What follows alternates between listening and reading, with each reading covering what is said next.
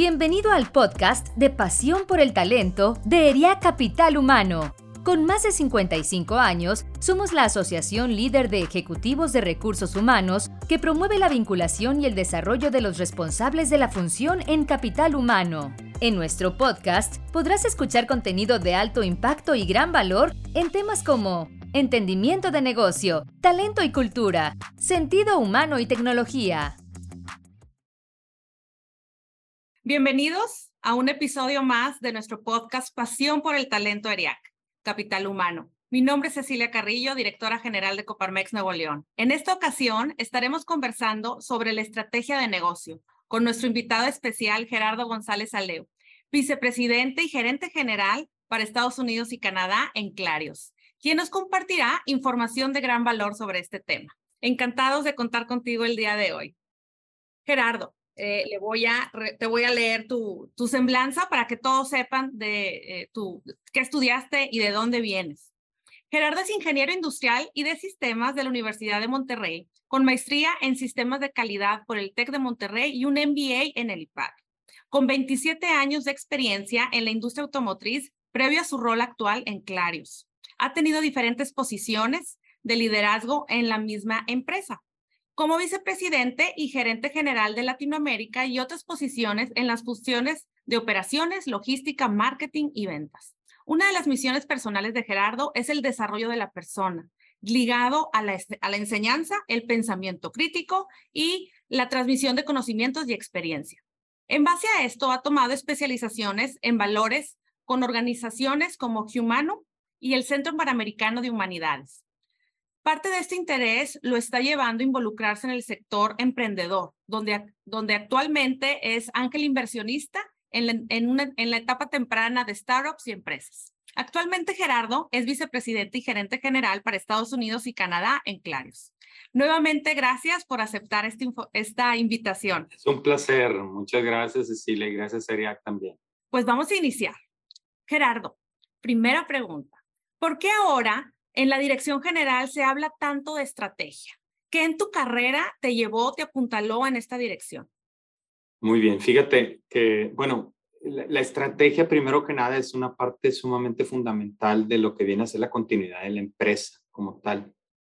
Y el tema de la dirección general, el dejar a un lado la parte de vivir hacia el futuro, ver hacia el futuro, el entender cómo eh, el medio en el que la empresa se mueve y es exitosa cambia y también poder accionar eh, con tiempo y de una manera eh, acertada los mecanismos para que la empresa siga siendo efectiva y siga generando valor en el futuro, hacen que la estrategia siga siendo, eh, y no solo siga siendo, sino que tome más importancia. Ahora, si nosotros entendemos el día de hoy, el mundo que nos está tocando vivir, eh, vemos que el concepto de estrategia para ver cómo las empresas pueden sobrevivir y adaptarse a todos los cambios que hemos estado viviendo en esta nueva realidad, como le llaman, es todavía más crítico. Yo creo que toma, ha tomado mucho más peso precisamente porque aunque las empresas están en modo activo de sobrevivir, muchas de ellas o cómo se adaptan al, al presente,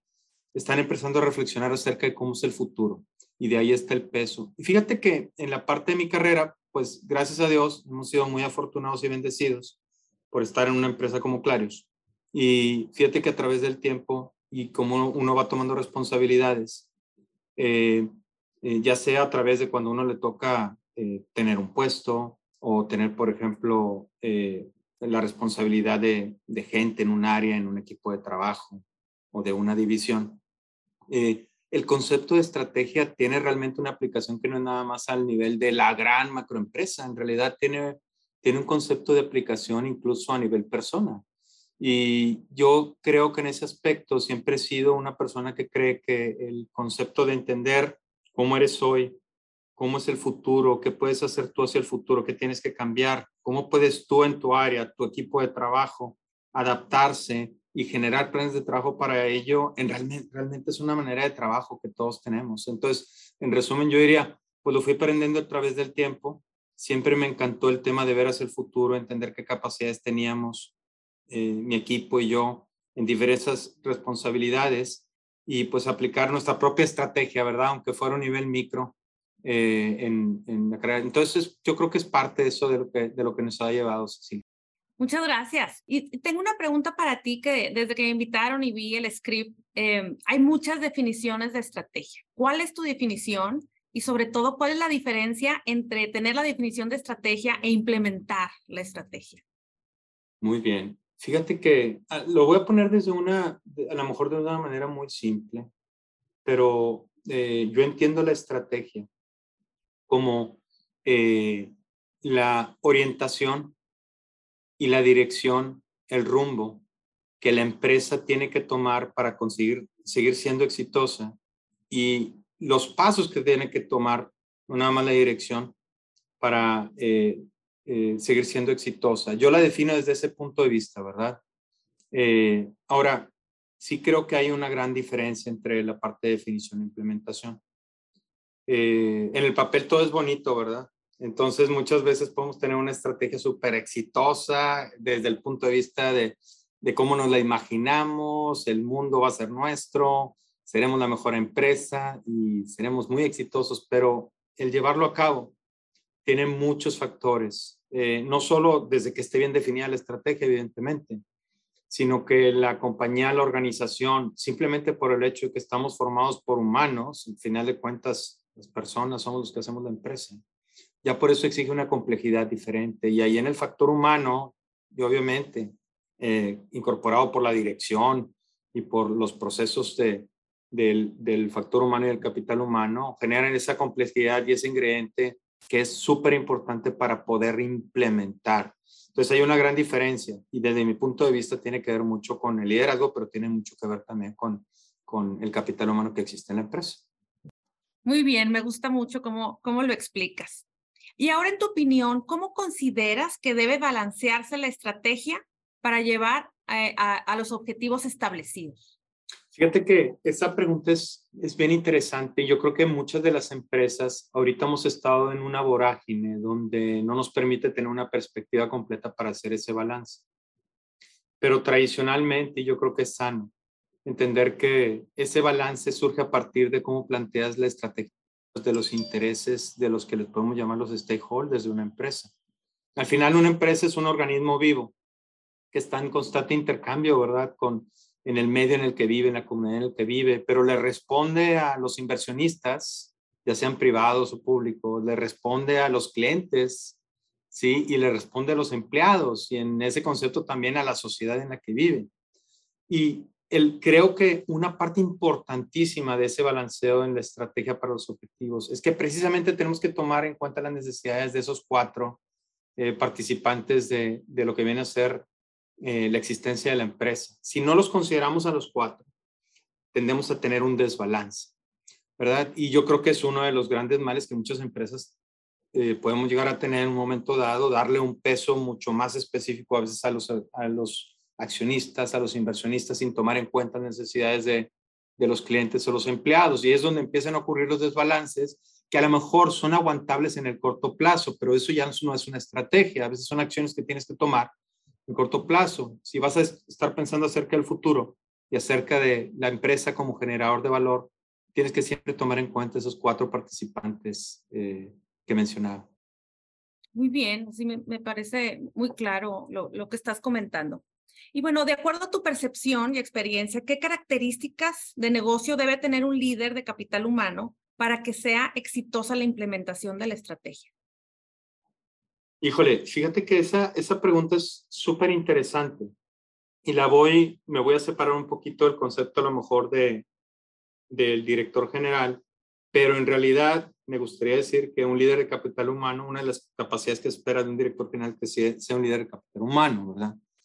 Entonces, eh, por un lado, yo creo que eh, en este aspecto, primero que nada, tiene que ser una persona que entienda definitivamente con un alto sentido las necesidades del negocio que tiene actualmente y para el futuro.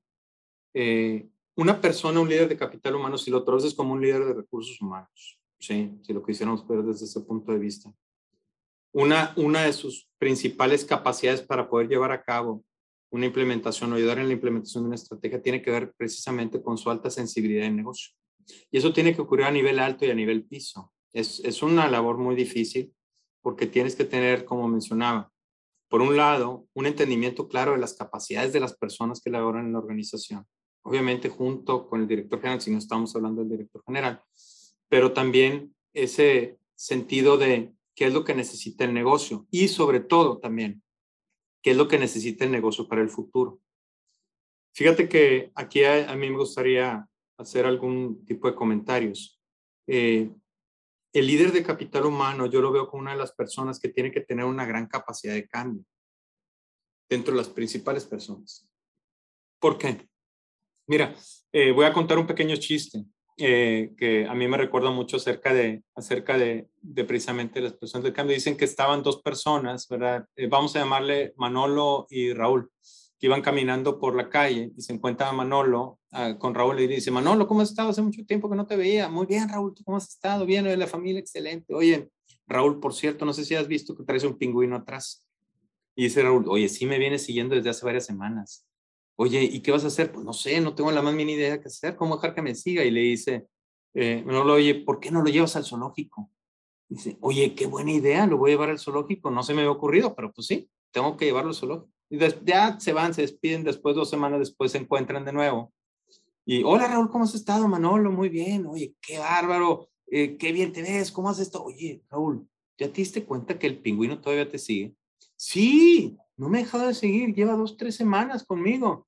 Entonces le dice Manolo, ¿pero qué no lo ibas a llevar al zoológico? Y dice, sí, lo he llevado al zoológico y le encantó. Mañana lo voy a llevar a las películas.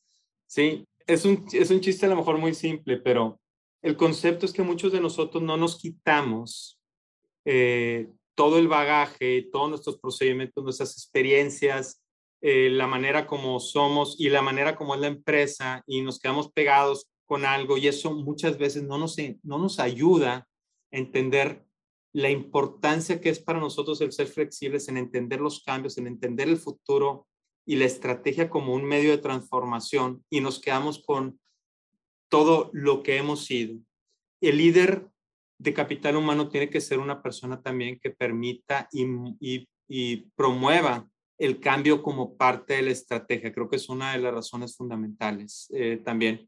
Y, y finalmente, creo que tiene que ser una persona con orientación a procesos que le permita precisamente implementar los procesos que se requieren desde el punto de vista de eh, adquisición y desarrollo de talento para poder llevar a cabo la estrategia en un momento dado. Bueno, y, aquí saliéndome yo un poquito de, de, lo, de los planes que tenemos de platicar, pero haciendo referencia sobre todo ahorita al pingüino, que, que obviamente algunos de nosotros siempre traemos eh, cargado y, lo llevamos al zoológico, pero eh, pues luego le vamos al cine y al súper y a muchas cosas. Tú en tu experiencia, o sea, ¿qué, qué es lo que, te, lo que has visto que tienes que hacer con tu equipo para que todos sean, tengan esa adaptabilidad, que estén dispuestos al cambio? Todos tenemos unos perfiles diferentes, todos tenemos diferentes habilidades, capacidades, historia. Eh, vamos, eh, entonces, ¿cómo llevar a un grupo que en, muchas empresas o en algunas es heterogéneo, ¿verdad? Eh, a, llevarlos a, que tengan la, visión que tú traes o que, sigan la estrategia o que juntos hagan la estrategia. Eh, la pregunta va en qué acciones tomas en cuanto a capacitación, trabajos en equipo, encargarles proyectos, ¿qué, qué, te ha servido más? Sí, mira, qué buena pregunta, porque el equipo directivo eh, tiene precisamente esa responsabilidad eh, de llevar, de formular y llevar la estrategia por un lado también. Y yo creo que hay varias cosas en las que un equipo directivo de repente nos podemos sentir a veces muy cómodos y que le hacemos un gran daño a la empresa. El estar en la zona de confort, que precisamente es la única zona donde te sientes bien a gusto, no sudas y dices, oye, esto está divino, eh, pero es la única zona donde no creces. Y el estar fuera de la zona de confort, que es donde la voy a sudar un poquito, órale, me voy a tener mariposas en el estómago, pero sé que me va a obligar a aprender cosas nuevas, es la zona donde debemos estar trabajando constantemente y el equipo directivo tiene que llevarlo a cabo de una manera como ejemplo, eh, retándose constantemente. Eh, uno de los grandes peligros que tenemos en las empresas, cuando las empresas van muy bien, es que precisamente te enamoras tanto de tus procesos, de tus éxitos, de tu gente, que no te deja ver en un momento dado cuando las oportunidades están pasando enfrente de ti. Eh, y, es, eh, yo creo que una de las prácticas que, que creo que, si me permite así comentarlo con el equipo o que yo he hecho es, mira, primero que nada, hay que tener un debate profundo acerca de la estrategia. Debate profundo significa que tienes que dedicarle tiempo. No es nada más saber los números y cuánto dinero vas a lograr tienes que hacerlo desde el punto de vista de entender que todos entiendan los cambios que hay en el mercado, los cambios que hay en la gente, las iniciativas que puedes hacer, los peligros a los que te vas a enfrentar. El otro aspecto es que tienes que generar un grado de autocrítica muy importante. Autocrítica para el equipo. Los equipos efectivos siempre decimos que van alineados hacia la misma meta, pero los equipos realmente efectivos son aquellos que tienen la capacidad de criticarse eh, para bien y para que todos crezcan. Y para eso tienes que generar un sentido de confianza muy importante, que el equipo entienda que eh, el feedback, la retroalimentación que existe en el uno a uno y como equipo es lo mejor que puede pasar porque nos mantiene en el sentido correcto. Entonces, voy enumerando un poquito, debatir mucho la estrategia. Dos, tenemos que tener un equipo que sea autocrítico y que se retroalimente para que pueda participar en ese debate. Y yo creo que hay un tercer eh, parte que es muy importante tú le puedes y debes de generar el conocimiento al equipo para que vaya ampliando su visión, para que no vaya estando cerrado en eso. Hay una exigencia permanente en que piensen arriba de su puesto. Tienen que proyectarse y decir qué, cuáles son las acciones que ellos tendrían que hacer en mi puesto o para cualquier persona que trabaje en Clarios en el puesto siguiente para que tenga una visión de altura. Y finalmente, eh, la otra parte que yo creo que es importantísimo precisamente para tener eh, a todo el equipo en ese, en ese mismo sentido, eh, con, las, con las tres características que yo te había, que yo te había mencionado, eh, tiene que ver con que tienes que traer gente nueva a eh, para que el equipo siga siendo heterogéneo.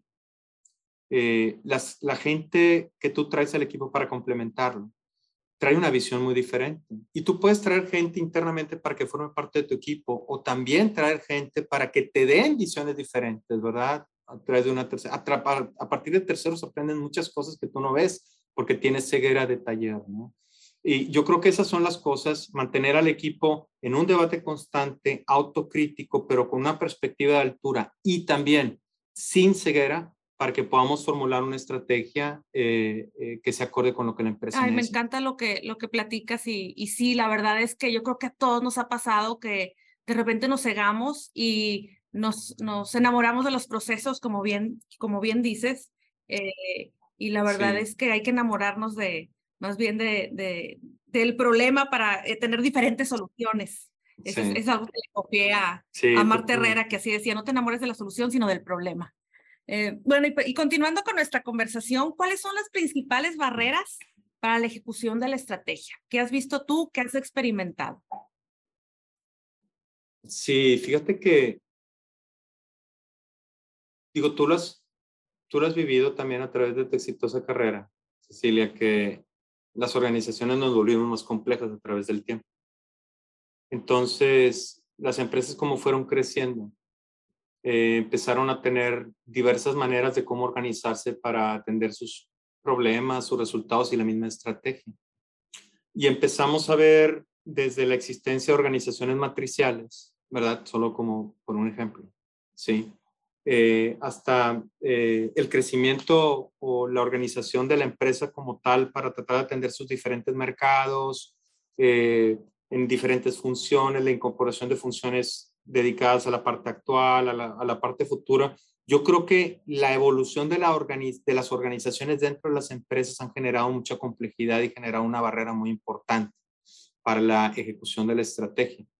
A través de que hemos hecho las organizaciones más complejas, cuando tratamos de llevar esas estrategias, esas iniciativas estratégicas, encontramos que hay, eh, eh, vamos a decir, incongruencias en quién debe ser el líder de esto, cuál debe ser el equipo, realmente a qué partes afecta. Y sobre todo, eh, en muchas empresas el trabajo funcional o a veces matricial genera muchas veces esta parte de silos que que hacen a veces que las estrategias se administren por casi departamentos y áreas, desconectando a la empresa como un todo. Entonces yo creo que ese es uno de los principales retos y, y, o, barreras que en un momento dado la organización puede hacerlo. Y es trabajo de la dirección general y el equipo directivo el asegurar que la composición de la organización también se vaya adaptando a la estrategia. Primero va la estrategia y luego va la organización. Con esto lo que quiero decir es que no nada más hemos hecho las organizaciones complejas, sino que la otra barrera es que creemos que una estrategia la podemos implementar con la misma organización. Y no estoy diciendo de que tengo que traerme más gente. A veces tienes que modificar la organización para poder hacer sentido a la estrategia. Esa es una. La otra tiene que ver con la capacidad de la gente. Hay una verdad que a mí, la verdad, yo creo que el interior y a todas las, las personas que tenemos gente, nos duele mucho enfrentar. Pero es, hay una, yo digo que hay una gran verdad en esto. Es la persona que exitosamente te ha llevado a donde estás, no necesariamente es la persona que te va a llevar exitosamente a donde quieres llegar. Y eso es una cosa que nos cuesta aceptar mucho. Hay veces en que tenemos eh, en nuestra organización gente buenísima, pero que no tiene las capacidades para llevarnos al futuro. Y sí se las podemos dar a veces, pero hay veces en que no se las podemos dar. Y en algunos momentos donde uno tiene que tener una conversación y un entendimiento serio acerca de cuáles son las capacidades que tienes que generar. Y a veces sacrificar el crecimiento interno a través de traer talento externo para generar esas capacidades, porque definitivamente se vuelve en una barrera para la implementación.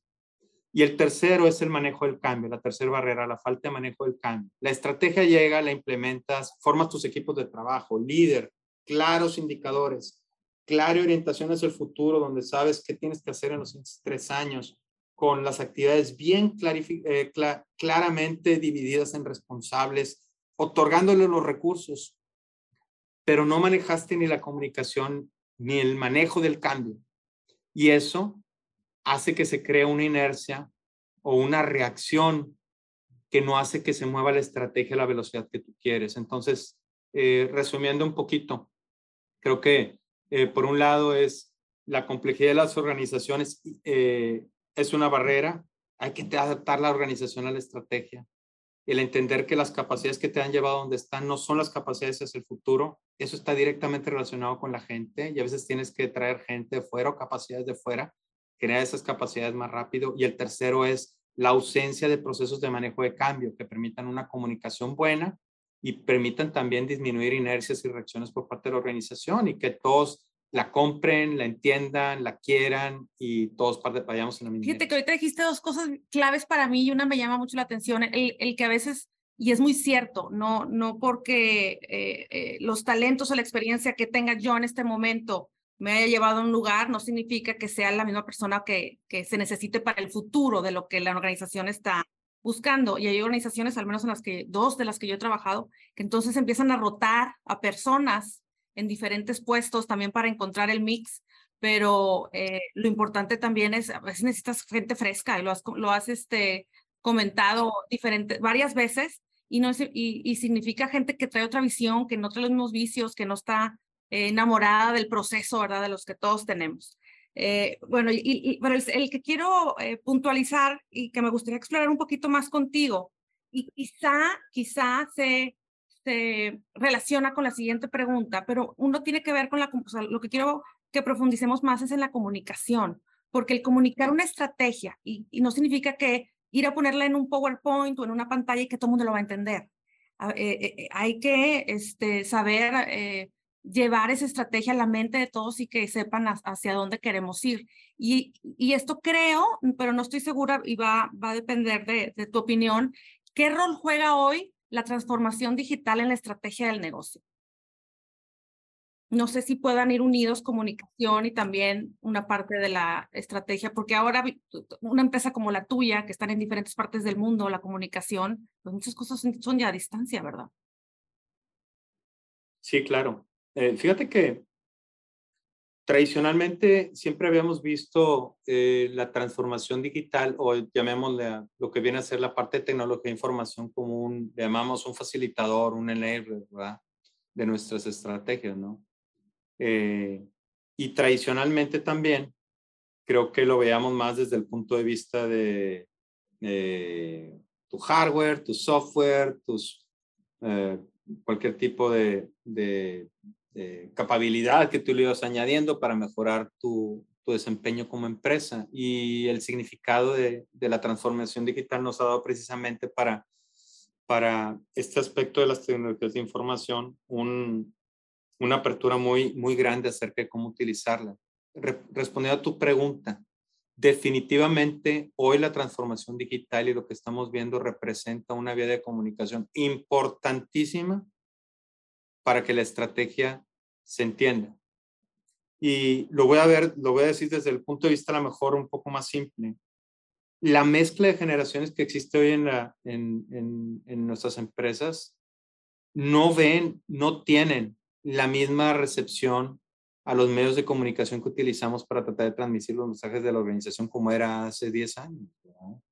Podías tú tener una conferencia en un momento dado donde le hablabas a todo el mundo y decías, ah, aquí está el director general y nos va a hablar de la estrategia junto con el equipo directivo y vamos para allá y todos por acá y necesitamos echarle muchas ganas y esto es lo que vamos a hacer y todo, sí, órale, todos reunidos en un, en, en, en, un salón, ¿verdad? Y luego te ibas a ir a las plantas y ya hacías el despliegue de la estrategia. Eh, oye, claro, momentos muy efectivos porque estaban muy bien, pero hoy en día precisamente nos enseña la transformación digital acerca de la posibilidad de conectar a miles de gentes dentro de la empresa en un mismo momento a través de diferentes medios y con el medio que ellos mejor reciben para comunicar esa estrategia y los momentos importantes de cómo te vas moviendo en esa estrategia. Entonces, aunque pudiera seguir siendo un, vamos a llamarle un facilitador, un enabler, definitivamente está tomando una importancia más fuerte cada día en la parte de comunicación y cambio. Aquí quiero ser bien específico también. Cuando mencionaba yo el manejo del cambio, creo que la transformación digital nos ayuda mucho en ese aspecto. Y no solo porque la transformación digital se convierta en nuestra estrategia, sino porque realmente la transformación digital nos está permitiendo el que podamos esas estrategias o que podamos a la empresa llevarla a un nivel de interacción como no teníamos antes. Eh, esto, es, esto es, a mí se me hace súper importante porque yo creo sinceramente que el, el modelo de cambio, cuando estás implementando un modelo de cambio, además de la parte de comunicación que ya mencionamos, tienes que hacer un walk the talk constantemente y tienes que ir llevando a la persona también a través de ese proceso de cambio en estrategia y las transformaciones digitales nos están acelerando eso de una manera muy, muy importante. Finalmente, el punto, volviendo a hacer un resumen, como importantísimo como parte de la comunicación, importantísimo como parte de los procesos de cambio para eh, llevarnos rápidamente a donde queremos estar. Pero el tercer punto, la transformación digital per se, es una transformación de negocios, ¿verdad? Eh, totalmente, ¿no? Hacia adentro y hacia afuera. Y el concepto aquí, yo creo que es súper importante porque creo que esto ha potencializado como nunca el precisamente el mejorar o el hacer de tu lugar de trabajo el mejor lugar para trabajar. Las empresas estamos invirtiendo en plataformas de mercado, en nuevos productos, en nuevos modelos de negocio, en startups, en muchas cosas, pero la verdad es que tiene una gran capacidad la transformación digital para modificar nuestro back office, todos los procesos internos que le generan una gran cantidad de trabajo a nuestra gente, que en lugar de ponerlos a pensar, los tiene trabajando en aspectos sumamente mecánicos yo creo que esa es una parte fundamental de la estrategia que muchas veces no estamos explorando. A veces buscamos capacidad y la buscamos desde el punto de vista de cantidad de gente, pero hoy la transformación digital nos está permitiendo hacer una capacidad con nuestra propia gente, exponenciarla de una manera importantísima. Entonces, totalmente de acuerdo que la transformación digital tiene un impacto grandísimo en la implementación de la estrategia. Gracias. Y como siguiente pregunta de todo este tema, te quiero plantear eh, sobre todo el control y, seguimiento de lo que se está haciendo, seguimiento y cumplimiento de la implementación de la estrategia. ¿Cómo recomendarías tú eh, para asegurar que, que, se cumple? ¿Qué seguimiento es el que tú haces o, se hacen claros para las, las estrategias que tienen? Sí, bueno, eh, sí, fíjate que obviamente después de que partes de, de tener tu, eh, tus objetivos estratégicos, o sea, lo que quieres lograr y, y, las estrategias eh, o las iniciativas a través de las cuales quieres conseguirlos. Eh, evidentemente, el, el tema siguiente es llevar y aterrizarlo hacia las diferentes áreas de la organización. Yo creo que uno de los principales puntos para el seguimiento y cumplimiento de la implementación, lo primero tiene que ver con la definición clara de la iniciativa, su scope claro, sus medidas, sus métricas bien claras, hacia dónde quieres llegar, el término, pero sobre todo el liderazgo y el equipo que va a estar a cargo. Creo también que un aspecto fundamental que nosotros, bueno, llevamos a cabo y que con sus fallas a veces siempre vas aprendiendo, ¿verdad? diferentes maneras de llevarlo a cabo. Es que tienes que tener un proceso de revisión estratégica también. Esas iniciativas se convierten en tus iniciativas y tienes que dedicarles tiempo. Y tiene, ese, ese debe ser parte de tu proceso natural de negocio. Muchas veces no lo tenemos como un proceso natural de negocio y vemos como el proceso de planeación estratégica, ¿sí? Como un proceso independiente que ocurre una vez al año, donde revisas la estrategia, sacas las iniciativas y ya. Y luego, adiós, se olvidó. Yo creo que hay un proceso que forma parte del business, que, del negocio natural, que tiene precisamente que ver con la revisión de esas estrategias en su tiempo, en el corto plazo, y con su revisión de si las estrategias siguen siendo válidas en el mediano plazo. Creo que esos son dos momentos bien importantes que forman parte de la planeación estratégica que a veces no tomamos en cuenta. Eh, y el tercer punto definitivamente es que uno tiene que ser muy inteligente para entender a qué nivel las estrategias tienen que ser revisadas y cómo deben de ser traducidas. Hay estrategias que pueden ir, dependiendo del tipo de empresa, que pueden ir altamente definidas, por ejemplo, lo que quieres hacer con una planta, ¿sí? Con una planta en específico. Hay veces que las estrategias tienen que ver con un mercado de, una región y eso implica un nivel de revisión y una cadencia también a nivel diferente. Tenemos que ser muy, muy claros en no solo poner a la persona correcta, al equipo correcto, sino también, después de que defines el scope y las métricas, la cadencia y el nivel al cual tienes que estar revisando eso. Y ese, cuando digo del nivel, es muy importante, no, no, no nada más desde el punto de vista de supervisión. El tema es cómo ligas los incentivos también en el corto y mediano plazo de la gente a esas estrategias porque eso también definitivamente activa a la organización. Y en orden con ser coherente con las estrategias que estás implementando en el corto, mediano y largo plazo, tú tienes que darles espacio en el incentivo de la gente también. A veces puede ser acerca de cómo vas a hacerlo tú en un año, cómo vas a hacerlo tú en dos años, eh, y, y, ponerlo también junto con los resultados diarios ¿verdad? que la gente va, va esperando. Obviamente, la definición de eso a diferentes niveles de la organización genera que tengas una dinámica muy buena para cumplir y dar seguimiento a la estrategia. Fíjate que, interesante lo que comentas, porque esa estrategia es gente y hasta incentivos, o sea, hay tantas, hay que tener una visión este, periférica cuando se quiere este, tener una, bueno, de, tener la planeación estratégica y tener tus objetivos y tener las iniciativas, pero hay que considerar en todos los puntos y eso es algo que un director general, alguien como tú, pues tiene que, tiene que ver todo eh, para, para poder ir todos en la misma dirección, ¿verdad? Y, que todos vayan en el mismo barco. Sí, y fíjate, Cecilia, que, y la verdad es que no es que el mundo sea perfecto, la verdad es que fallamos en muchas cosas en nuestro proceso de planeación estratégica, ¿no? En la, en la empresa y, y, uno a nivel, y a nivel personal. Yo creo que también el otro aspecto importante es que es un proceso que vas aprendiendo, ahorita lo mencionamos al principio, ¿verdad? Vas aprendiendo, la empresa también va aprendiendo, porque puedes probar muchos modelos de planeación estratégica, cómo ejecutarlo. Pero sí creo que las características de la organización, de los retos que tiene también, implican que seas flexible también en la manera como defines e implementas la estrategia. Y es donde vale la pena hacer una reflexión de tu proceso también y decir, oye, ¿qué me falló en la planeación estratégica? No, a lo mejor es porque no llega al éxito de lo que había planteado, sino también cómo funciona el proceso. Entonces, es un proceso que necesita estarse iterando y, y, y reexpresándose si es necesario. ¿verdad? Sí, claro. Ah, yo tuve la experiencia una vez que una planeación estratégica desde el inicio este, e, e, era cuestionado cómo se integró a las personas para participar en su diseño. Entonces, desde ahí, pues, lo que resulta, si no son indicados, pues, pues no vas a tener lo que esperas, ¿verdad? Entonces, es, es, es, bien este, importante también definir quién va a participar en la planeación estratégica, quiénes son, cuáles estrategias y qué hay en la organización para alinearlo, porque puedes tener eh, o, o, definir estrategias que a lo mejor te van a llevar al éxito, pero no tienes la estructura o no tienes a la persona o el talento o la experiencia. Este, Entonces hay que pensar en todo, ¿verdad? Sí. Eh, bueno, y, en todo esto, eh, em, ¿cuál consideras que ha sido uno de tus más grandes éxitos o, de, o qué es de lo que más te sientes orgulloso que has hecho en tu carrera?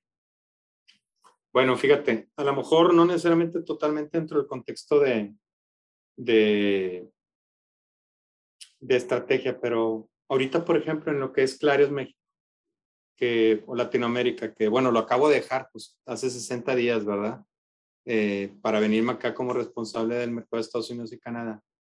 Creo que una de las cosas que me siento muy satisfecho, no por mí, sino por el equipo en total, es que durante los últimos año y medio empezamos a trabajar realmente a cuestionarnos si eh, cuál era el siguiente paso para México y el tema de transformación digital y el reconocer también lo que platicábamos de criticarnos de nuestros procesos es algo que el equipo ahorita sigue trabajando y que yo siento que ha logrado un nivel de madurez muy interesante para decir, oye, ¿sabes qué? Hemos sido exitosos hasta aquí, pero ya no, ya no podemos seguir siendo exitosos de la misma manera, necesitamos cambiar A, B, C, D, E, órale, y lo tenemos que hacer rápido. Y eso hecho con un core del 85% del mismo equipo, eh, lo cual significa que es un alto grado de recepción de la necesidad del cambio que yo digo, en realidad no, no, no, no es tu servidor, en realidad es el equipo, la dinámica y, la cultura que tiene Clarios ahí. Y a mí me hace sentir muy satisfecho y muy orgulloso de, de haber podido ser líder de, de, ese equipo con tanta gente buena, esa capacidad de generar cambio y de ver que, que hay algo diferente, diferente hacia adelante, ¿verdad?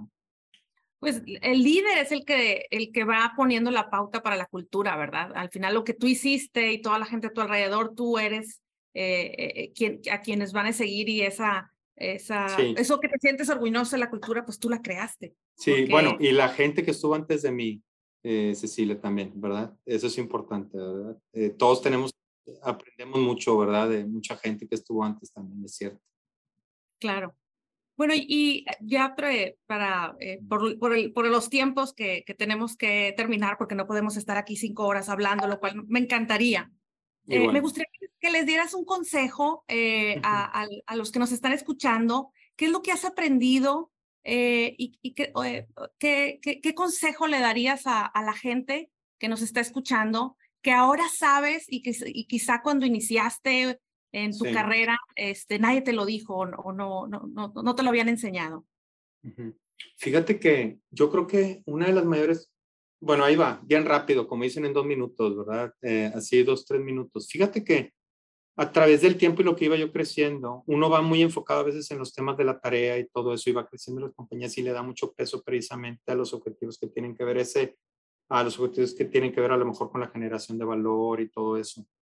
Eh, yo creo que un factor, uno de los aprendizajes que yo creo que, que, es muy importante desde mi punto de vista es que fíjate que uno va creciendo y va entendiendo cosas con respecto al valor de la persona, de, de la persona como tal. No voy a decir factor humano, no, la persona individual y de lo que implica realmente el que nosotros estemos forjando un futuro para miles y miles de personas en las empresas o para 10 personas si tengo una microempresa.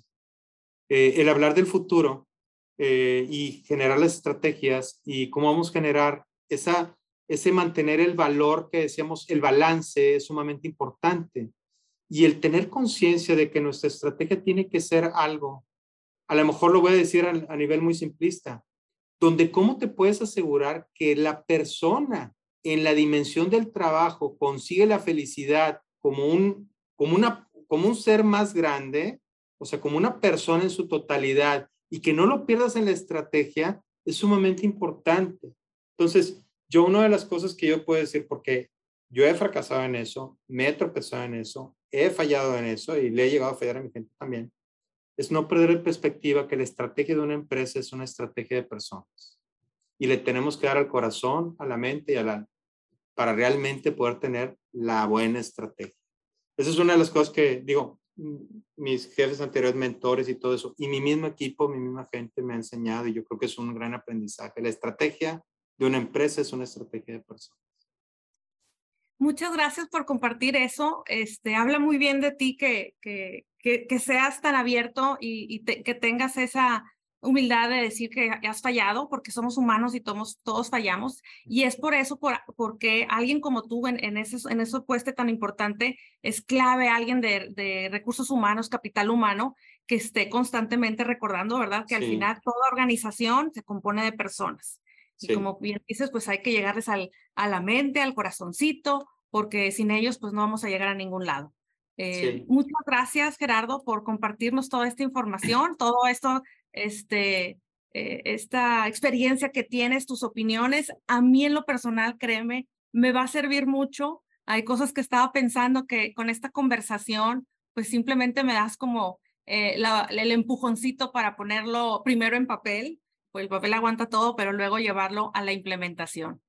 Eh, muchas gracias, este, muchas gracias a toda nuestra audiencia por escucharnos. Vamos, los esperamos en la siguiente, en el siguiente episodio de Pasión por el Talento. Eh, pero antes de decir hasta la próxima y nos vamos, Gerardo, gracias. ¿Nos quieres decir un, último mensaje? Nada más, muchas gracias. Gracias a ti, Cecilia. Gracias, Eric. De verdad fue un placer poder compartir con ustedes. Eh, muchas gracias y felicidades también por el buen trabajo en, en expandir el, el, el, el, tema humano en toda nuestra comunidad. Excelente trabajo, muchas gracias. ¿eh? Muchas gracias, gracias a todos y nos vemos a la próxima. Gracias, Gerardo. Gracias. Bye. Gracias por habernos escuchado. Te invitamos a seguir nuestro podcast en Spotify, Apple Podcast y Google Podcast. También puedes seguirnos en nuestras redes sociales Encuéntranos como ERIAC Capital Humano. Te esperamos en el siguiente episodio de Pasión por el Talento.